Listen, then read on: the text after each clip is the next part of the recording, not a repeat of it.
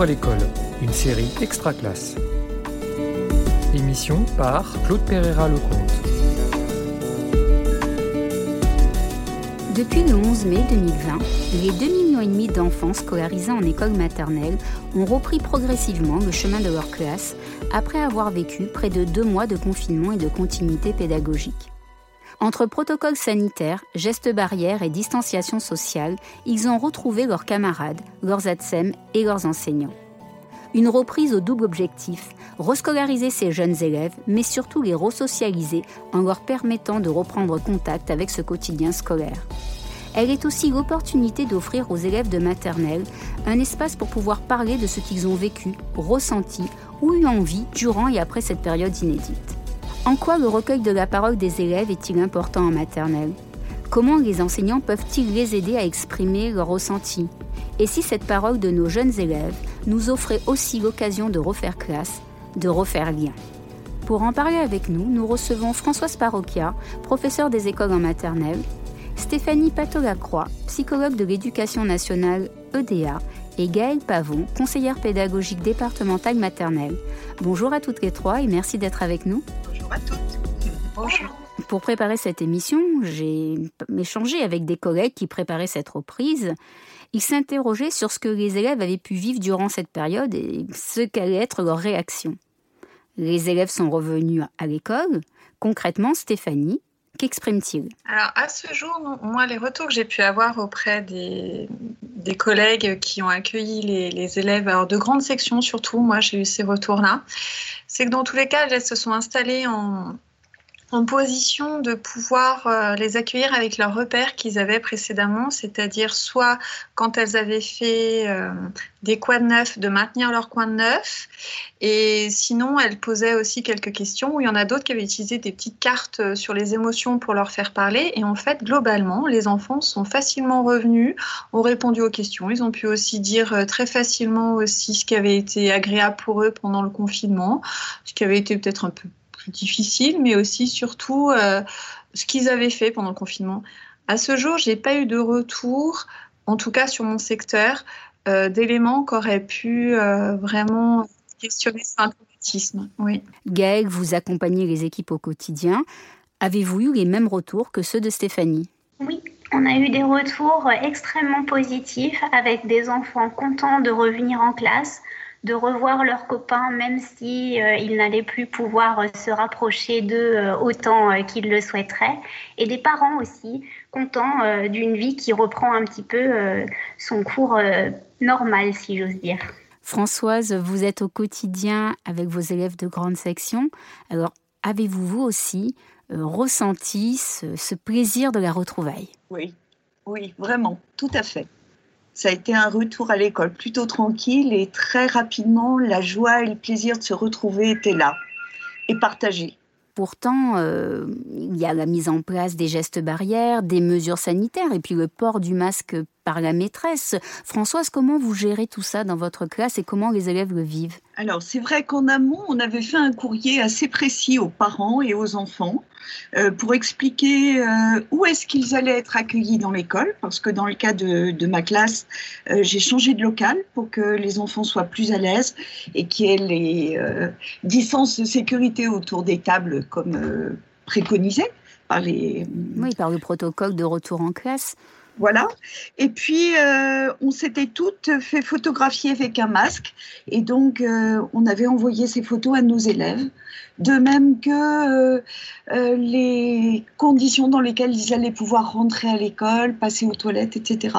Donc, il y avait déjà des photos et un petit texte en amont et des dessins aussi. Alors Stéphanie, j'aimerais bien que nous revenions sur cette question des gestes barrières et plus particulièrement sur le port du masque. Le métier d'enseignant est un métier de la théâtralisation, surtout en maternelle.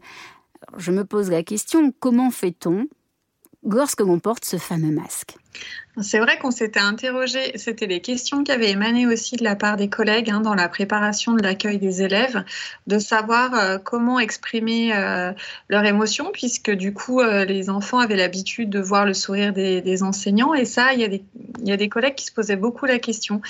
Et j'ai pas eu de retour de, collègues qui ont pu manifester des enfants très ennuyés de voir leur maîtresse masquée. Je pense que du coup, ils sont facilement adaptés et habitués. Et puis, les enseignants aussi se sont préparés à accueillir les enfants ainsi, quitte à mettre en place avec eux un, autre, un nouveau type de code qu'on avait déjà évoqué éventuellement, en utilisant peut-être plus le, le corporel et le gestuel. Gaëlle, avez-vous eu les mêmes retours? Oui, euh, là encore, euh, finalement, l'idée euh, que les adultes euh, se font euh, des représentations des enfants euh, bah, sont des fois presque un petit peu en décalé finalement. Les enfants vivent résolument dans l'instant présent et le fait de retrouver une personne euh, qu'ils connaissent et à laquelle ils se sont attachés, hein, je pense aux enseignants et aux ATSEM, qui sont vraiment les figures d'attachement euh, des enfants, et eh bien de retrouver euh, une présence, une voix, euh, et du coup même un sourire, même s'il est caché, parce que le sourire euh, peut briller dans les yeux, euh, s'entendre dans la voix, et eh bien je pense que ça a suffi en fait à leur redonner le plaisir bah, d'être à nouveau à l'école. Vos témoignages sont rassurants. On voit que les enfants, dans l'ensemble, sont heureux de revenir à l'école. Alors ces questions que se posaient les enseignants étaient-elles légitimes? Stéphanie, est-ce qu'aider les enfants à exprimer ce qu'ils ont ressenti durant cette période assez inédite était utile? Et si oui, pourquoi? Alors, en cette date, il y a déjà plusieurs euh, jours qui sont écoulés aussi entre les enfants et les enseignants. Il y avait beaucoup de questions sur comment accueillir cette parole le jour de la reprise. Euh, donc c'est vrai que les enseignants sont, voilà, se sont mis un peu à réfléchir pour rencontrer euh, leurs élèves, comment recueillir leurs paroles. Donc c'est un peu ce que j'évoquais en première partie, hein, tous les outils qu'ils avaient à leur disposition. Ce qui semble important aussi, c'est de pouvoir s'adapter à ce que l'enfant va amener et la phase aussi d'observation des enseignants qui connaissent aussi très bien leurs élèves. C'est à ce moment-là si s'ils ressentent que l'enfant a besoin de déposer, qu'ils se mettent en disposition pour les accueillir. Je pense aussi que hum, l'enseignant, tout en restant au naturel et euh, l'enfant, ça, rassure de, de, voir son enseignant comme d'habitude, qu'il ne soit pas forcément dans des questions trop insistantes, parce que quand on induit, quand on pose des questions, on induit implicitement un type de réponse qu'on attend, et l'enfant peut, peut s'y souscrire du coup. Alors que là, on, en se mettant peut-être plus en position d'accueil dépositaire sans forcément être dans la question, ça me semble plus adapté à la situation. Et la phase aussi d'observation, c'est vrai qu'on ne sait absolument pas ce qui s'est passé euh, dans, les familles. À l'heure d'aujourd'hui, on est sur la... Tous les enfants ne sont pas non plus encore revenus à l'école. Donc, ce qui est important, je pense que les enseignants, ils connaissent leurs élèves ils, se, ils, ont, voilà, ils, les connaissent. En phase d'observation, voir aussi comment euh, évoluent leurs enfants, leurs élèves, s'ils commencent vraiment à se poser des questions, bah, se rapprocher aussi de leurs collègues. Hein. Nous, on pense aussi que le travail en équipe est très, très important. Déjà, euh, se dire éventuellement s'ils se posent des questions par rapport euh, à des enfants qui auraient pu vivre des choses, le partager avec les collègues, se tourner aussi vers les psychologues de l'éducation nationale. Et puis, peut-être aussi simplement dire à l'enfant, bah, voilà, moi, je trouve que tu es un petit peu triste aujourd'hui ou des choses, ou des choses comme ça. La, la, transparence, il me semble que c'est vraiment très très important.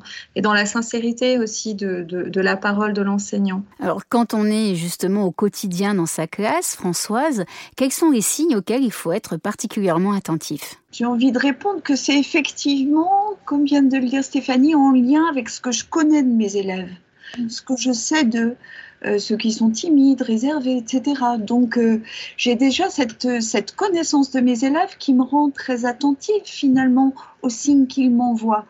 Et puis ce que j'ai fait en sorte moi de faire, euh, c'est de les rassembler autour de moi, parce que le fait qu'ils soient à distance, je trouvais que ça, ça mettait, euh, ça ne facilitait pas les retrouvailles. Donc à l'aide de petits fanions euh, en bois euh, euh, distendus d'un mètre. Je les ai invités néanmoins à se rassembler autour de moi, à faire cercle. Et ça, ça a facilité aussi une proximité qui a, je trouve, libéré à nouveau euh, la, pro de la, de la, proximité et, et plus d'intimité. Oui, et puis et ça a été facilitateur de, de parole et d'échange. Recueillir la parole des élèves en classe me paraît avoir une spécificité. C'est que cela regroupe tous les enfants et chacun peut écouter ce que l'autre raconte, ce que l'autre a vécu, ce que l'autre a ressenti.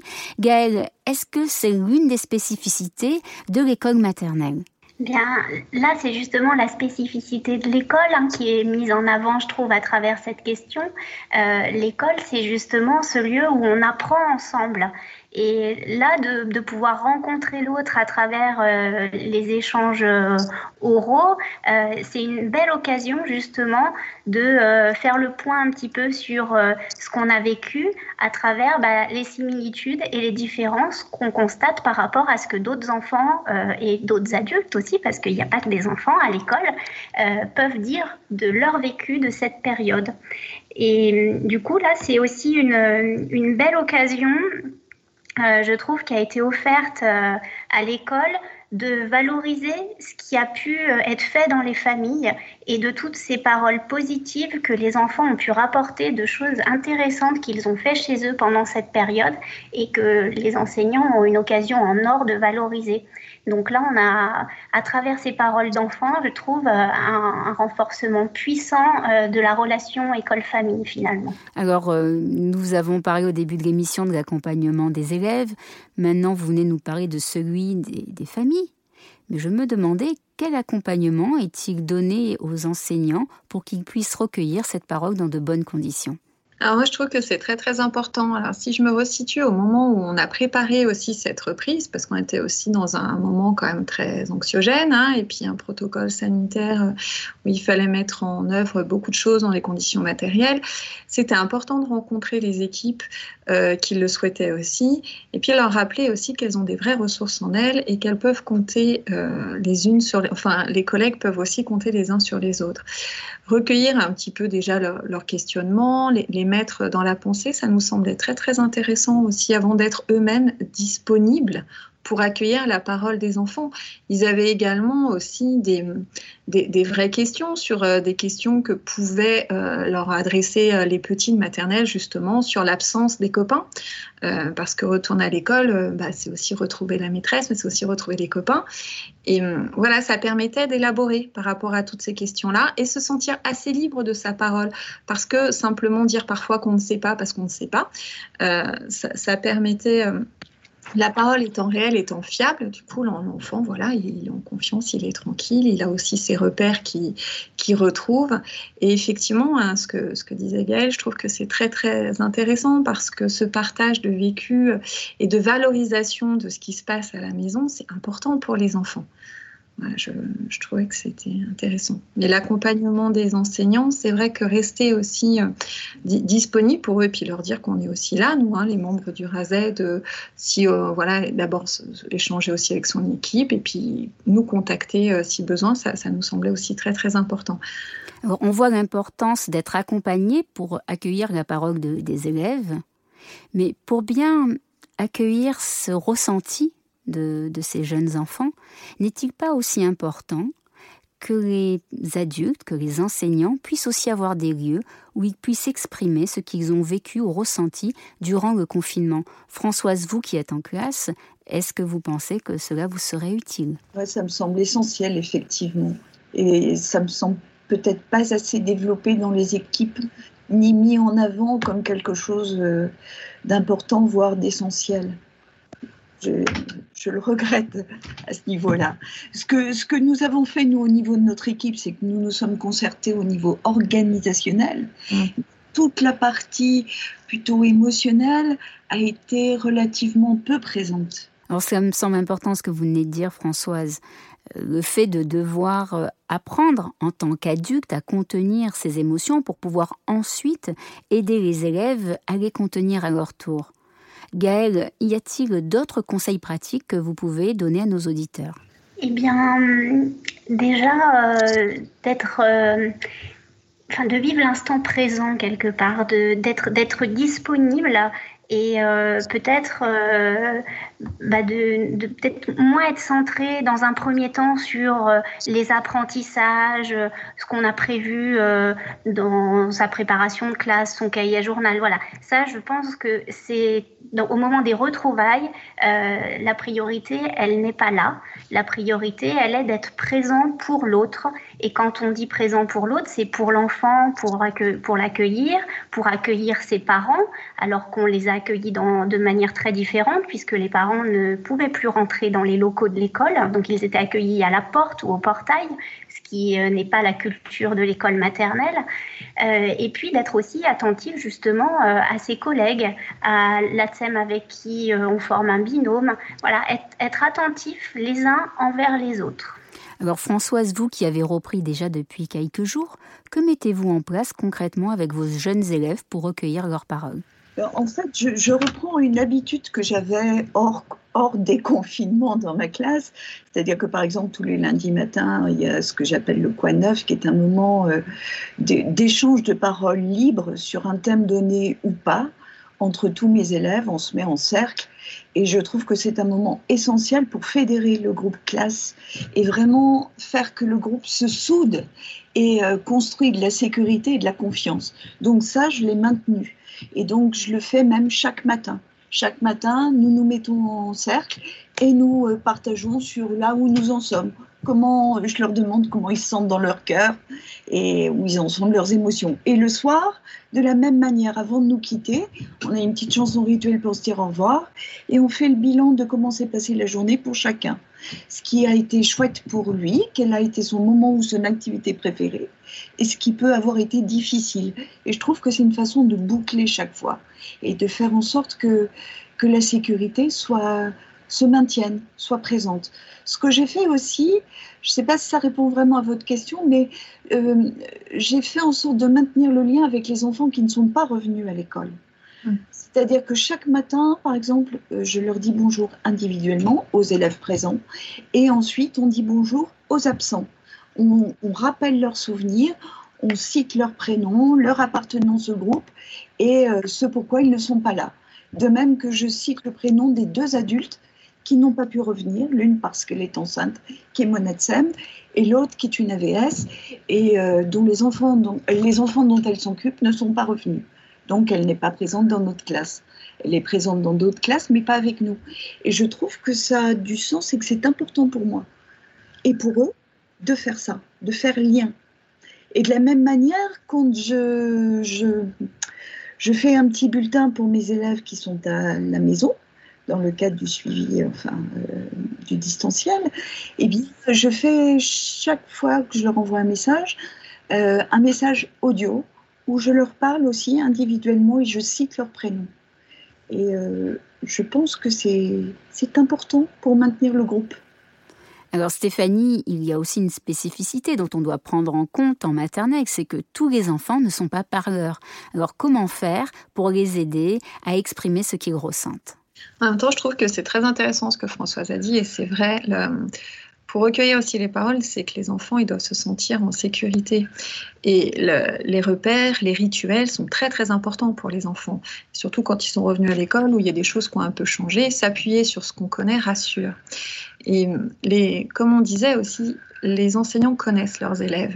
Et après, le, choix des outils, en général, ce sont déjà des, outils qu'ils ont utilisés précédemment, avant cette période de confinement, pour, être, pour permettre à leurs élèves de s'exprimer. Ça peut être aussi bien passé par du jeu que par du corporel, en travaillant autour du mime avec eux, ou euh, des, petites choses comme ça, parce que les enfants qui ont du mal à s'exprimer euh, oralement, en général, ils s'expriment beaucoup par le corps.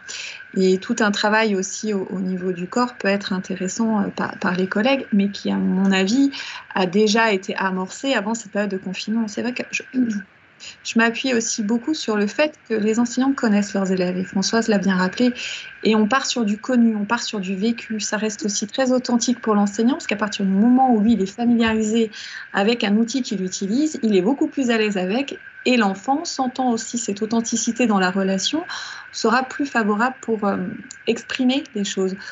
Il y a aussi après l'utilisation peut-être de cartes euh, de travail autour des émotions avec les plus jeunes. On peut utiliser des outils sur les émotions, des marionnettes pour travailler justement comment exprimer les choses. Utiliser des médiateurs qui, qui sont familiers, euh, j'ai envie de dire, à l'environnement de la classe. Gaëlle, avez-vous d'autres conseils pratiques à nous donner? Oui, pour, bah, pour, compléter les propositions de Stéphanie, on peut aussi, avec les plus jeunes, réintroduire le jeu symbolique, même si avec le protocole sanitaire, c'est sûr que c'est un petit peu plus compliqué parce que les enfants ne peuvent pas se prêter les jouets, donc ils peuvent occuper un coin jeu, on va dire seulement un par un, et il faut un nettoyage vraiment euh, sérieux euh, entre deux utilisations, mais ça n'empêchait pas euh, de mettre une poupée, par exemple, entre les mains d'un enfant. Et là, on sait que le jeu symbolique est aussi un espace d'expression pour les enfants dont ils s'emparent en général assez aisément. En vous écoutant depuis le début de cette émission et en repensant à l'éclairage que vous nous avez fait sur le recueil de la parole des élèves en maternelle, je me demandais, Françoise, si l'enjeu autour de cette parole de nos jeunes élèves n'était pas de réussir à refaire classe et tout simplement à refaire lien. Mais euh, je suis complètement d'accord. Donc, mes deux collègues, la Gaëlle et Stéphanie, parlaient de, l'importance de valoriser ce qui s'était fait dans la maison. Et, euh, mais ce qui me semble aussi parallèlement important de faire, c'est de rétablir euh, la circulation entre ce qui s'est fait dans la maison et ce qui s'est fait à l'école et la mise en sens et en continuité qui, qui, se poursuit ou qui reprend. Voilà. Et, donc, euh, à, cette, euh, à ce, niveau-là, donc, effectivement, l'échange de paroles est important. on parle de cet échange de paroles. Stéphanie, est-ce que vous aussi, vous partagez ce point de vue que ces échanges entre les élèves et les enseignants permettent aussi de refaire classe Moi, je trouve que c'est important le sentiment d'appartenance au groupe classe. Et c'est vrai que je, rejoins Françoise parce que y a eu cet isolement pendant longtemps et hum, se retrouver, bah, c'est aussi un moment de partage. Hein, et la parole peut être euh, utilisée comme, comme un moyen de partager euh, bah, son vécu, ses émotions, mais aussi la joie de se retrouver, la joie de construire aussi bah, des nouveaux repères, puisqu'il y a des choses qui ont changé réellement euh, dans leur classe encore aujourd'hui. Hum, tout ça, c'est vrai que c'est important. Et puis écouter l'autre, apprendre à écouter l'autre. Il y a des, règles qui n'ont pas changé non plus. On parle chacun son tour, on apprend à s'écouter. Alors, on reste, hum, parce que vous avez souligné, Claude, la difficulté pour les enfants qui ne peuvent pas parler, mais aussi leur donner leur place. Et à, cela, en utilisant euh, d'autres moyens, le jeu symbolique est effectivement très important, mais c'est vrai que j'entends bien hein, cette, histoire, euh, Françoise, quand vous parlez de les avoir autour de soi, de bien faire aussi ce, rond contenant, hein, ce contenant de groupe qui fait ce sentiment d'appartenance au groupe. Et ça, je pense que c'est très très important parce que on a été isolé et on fait groupe, on fait classe. Et les absents, eh ben, il faut aussi qu'ils aient leur place effectivement dans, dans, ce groupe. Et je trouve que c'est très intéressant ce que vous avez dit aussi au niveau du lien avec euh, ceux qui sont absents et comment penser à les faire exister au sein de la classe malgré leur absence physique. On, mm. on a pu évoquer hein, les, projets éventuellement de, de de, faire un projet commun à la classe et que même ceux qui étaient absents bah, puissent quand même participer de là où ils en étaient chez eux pour pouvoir contribuer à ce projet collectif pour être à nouveau dans, dans ce groupe classe. Alors il y a la parole effectivement qui va apparaître sur le registre langagier, mais on peut s'exprimer aussi très différemment. Euh, les, enfants les plus jeunes sur le geste graphique, ça peut être compliqué, mais sur un autre type de production aussi artistique qui peut être une façon aussi de s'exprimer et qui peut, quand c'est collectif, comme ça, redonner ce sentiment aussi d'appartenance au groupe classe qui, me semble très très important. Alors Françoise, je vois que vous souhaitez réagir. Je pense que euh, c'était sur la notion de contenance. Je pense qu'effectivement, il est important de, recréer de la sécurité pour que vraiment l'enfant soit accueilli dans toutes ses dimensions et, particulièrement ses émotions et l'endroit où il en est, son, son devenir d'élève il y a eu, euh, il y a une sorte de, suspension et le chemin reprend et se poursuit. Et donc, euh, qu'il puisse être accueilli dans, ses inquiétudes ou dans, toutes les émotions qu'il traverse, parce que de se signifier comme ça dans la classe euh, lui permet d'être accueilli dans vraiment son, son identité de petit humain, avec tous ses aspects. Et, ça, c'est grandir aussi et mûrir que de mieux se connaître et de mieux se connaître grâce au père, grâce à l'adulte, grâce au lien et à la parole, aux outils qui sont donnés pour s'accueillir encore mieux et plus en sécurité. Alors pour conclure ce que nous nous disons depuis le début de cet échange, je me demandais aussi si ce recueil de la parole n'était pas aussi un moyen de construire la citoyenneté des élèves. Gaëlle, qu'en pensez-vous? Euh, C'est exactement euh, ce sur quoi je cheminais là, et je me dis que finalement euh, cet épisode nous aura permis de mesurer à quel point l'école fait partie de la vie des familles, de la vie des enfants, qu'en ciblant l'école comme lieu d'épanouissement et lieu de langage ben, on voit bien à travers toutes nos discussions qu'on est bien là au cœur euh, des missions et des objectifs que s'est fixé l'école et que tout ça, en fait, à l'école, s'est permis ben, grâce à la rencontre de l'autre. Et là, on voit, on mesure en fait toute la puissance du, vivre ensemble. Que l'école apporte et que quand on est bah, chacun euh, confiné dans sa maison, euh, forcément c'est beaucoup plus difficile et il ne se passe pas les mêmes choses. Merci à vous trois et merci à ceux qui nous écoutent. C'était Recueillir la parole des élèves en maternelle, un épisode de la série Extra Classe. Retrouvez les épisodes de la série sur l'espace d'Extra Classe de Réseau Canopé et sur les réseaux sociaux. Une production Réseau Canopé 2020.